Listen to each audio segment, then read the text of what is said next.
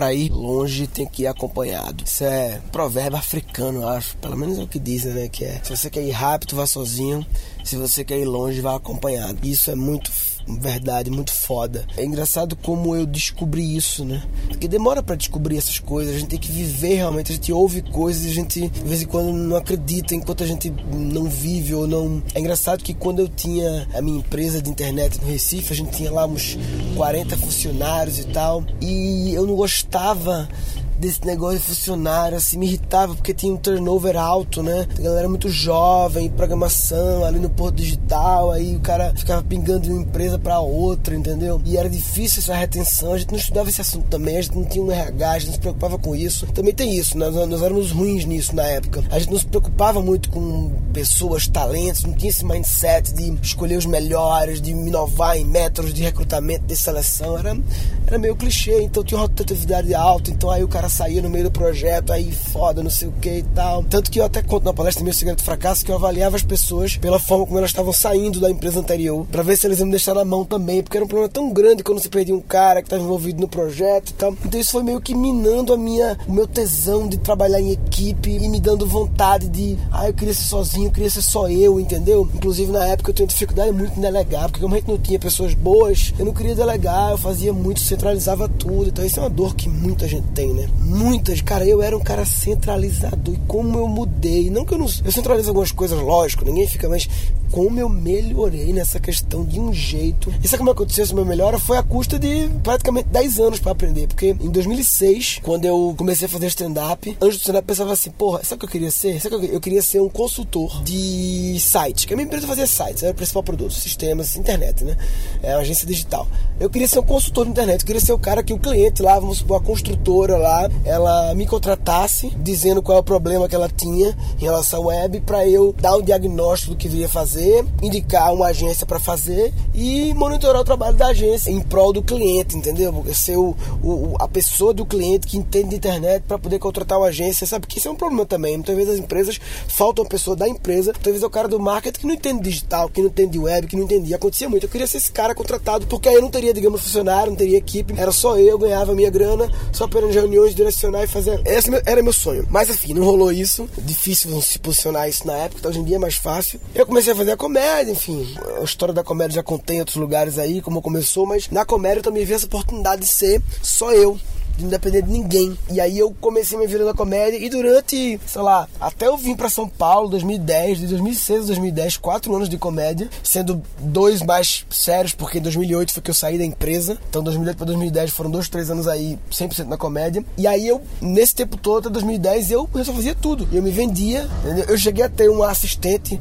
Rawane, lá em Recife, que me ajudava a vender, mas ela não era minha empresária, era minha assistente, assim, de ajudar algumas coisas e tal, de contrato, não sei o que, então ela respondia também algumas coisas, enfim. Só que eu não vim para São Paulo que eu realmente passei a ter um agente, que foi o Fábio Tume, queridinho, que era uma agência que me agenciava. Mas, mas assim, eu ainda tava. Não era uma equipe, era apenas um fornecedor terceirizado que ganhava no variável, não era uma coisa assim, funcionário, equipe, time, motivado. Eu odiava essa parte. Eu fazia piada, me lembro, que dizendo que, ah, quando eu quiser montar um time, eu vou botar um anúncio assim, pré-requisito, que já venha motivado e que continue motivado eternamente. Que eu achava um saco esse negócio, ah, que tá preocupado com a motivação das pessoas, com os problemas delas. Eu era muito assim. Tanto que um dos negócios que eu montei já como comediante em 2012, eu acho, foi o Vamos Trazer. Um dia eu conto a história do Vamos Trazer. Que eu gastei uma grana para fazer esse sistema no site de Crowd Demanding. Eu vou fazer um podcast sobre isso depois. É interessante a história do Vamos Trazer. Montei com o Gustavo Agra. E os motivos que ele deu certo é que nós, eu não montei equipe. Eu também quis ficar só eu, Gustavo. Eu me lembro que a própria Rawane na época também eu contratei. E eu não quis montar uma equipe de fato. Acho que queria que o negócio fosse virar sozinho por osmose na internet. E, enfim, não deu. E era interessante a ideia do negócio, mas eu não levei a sério. Na minha carreira também também tava começando a aparecer oportunidades legais no negócio de comédia corporativa, começando a ganhar uma grana com isso, assim. Acho que até o começo de o meu começo de palestra, não, palestra foi depois, mas enfim. Um dos motivos foi ter montado a equipe. E como meu mindset mudou, como eu percebi que, tipo assim, eu já tinha. E aí eu depois eu troquei, de, comecei a trabalhar com a Fernanda, que é minha empresária mesmo, assim, e mudei para um negócio de palestras mais forte do que stand-up, assim, palestras divertidas e tal. E chegou um ponto, velho, que eu senti que eu tinha atingido. É meio escroto falar isso, mas meu ápice no sentido de não consigo ir mais longe que isso com a estrutura que eu tenho. Só eu, meu contador e Fernanda. Eu não consigo ir muito mais longe que isso, entendeu? Porque tô aqui as palestras, meu tempo é escasso, eu viajo, não tenho mais tempo porque eu já gastei o tempo viajando. Enfim, não conseguia criar novos produtos e negócios. Foi quando eu resolvi montar a minha escola online e eu comecei a mudar esse mindset. A Singularity me ajudou muito nisso também, eu acho, sabe?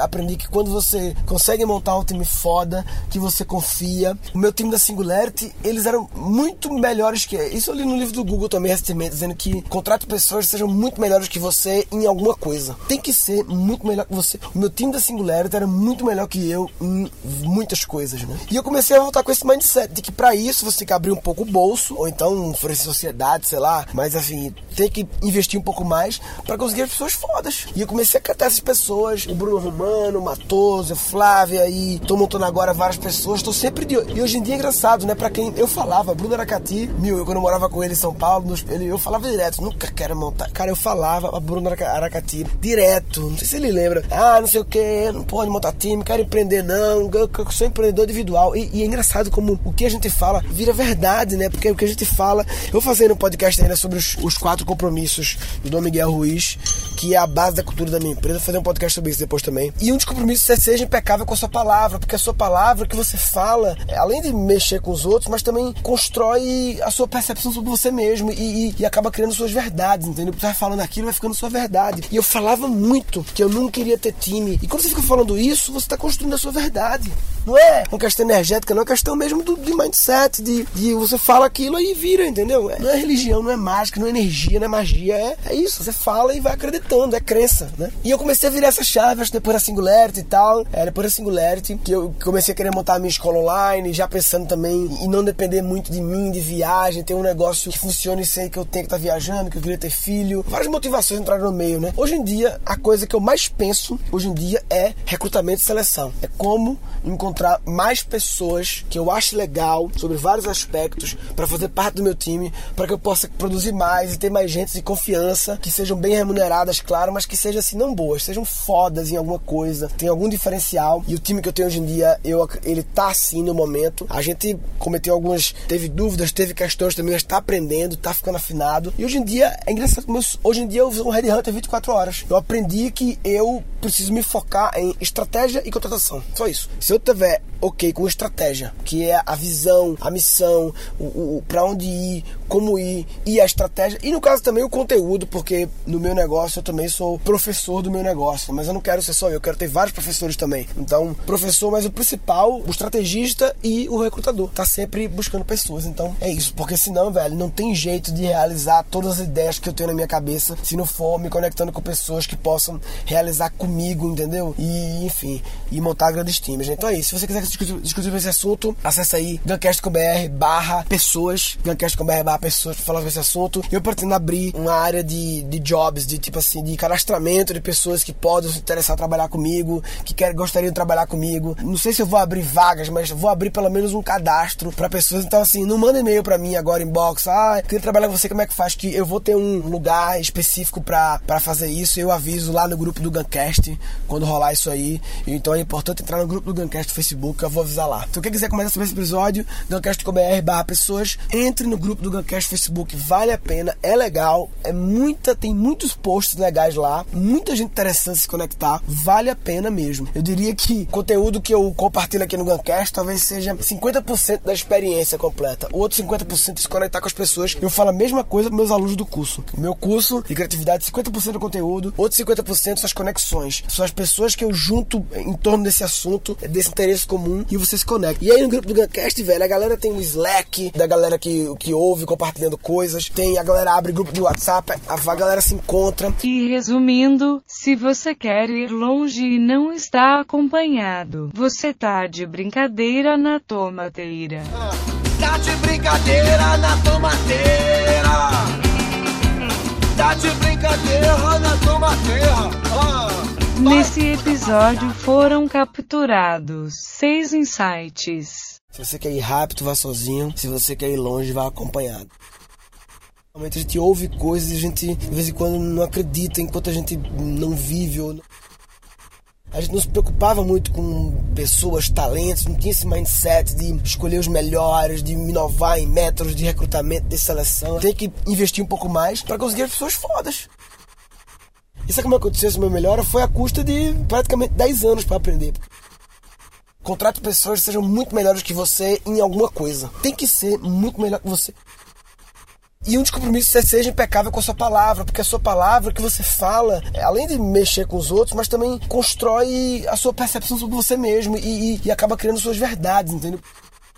E dois episódios futuros. Eu vou fazer um podcast sobre isso depois. É interessante a história que vamos trazer. Montei com Gustavo Agra. Eu vou fazer um podcast ainda sobre os, os quatro compromissos do Dom Miguel Ruiz. Falou, papai.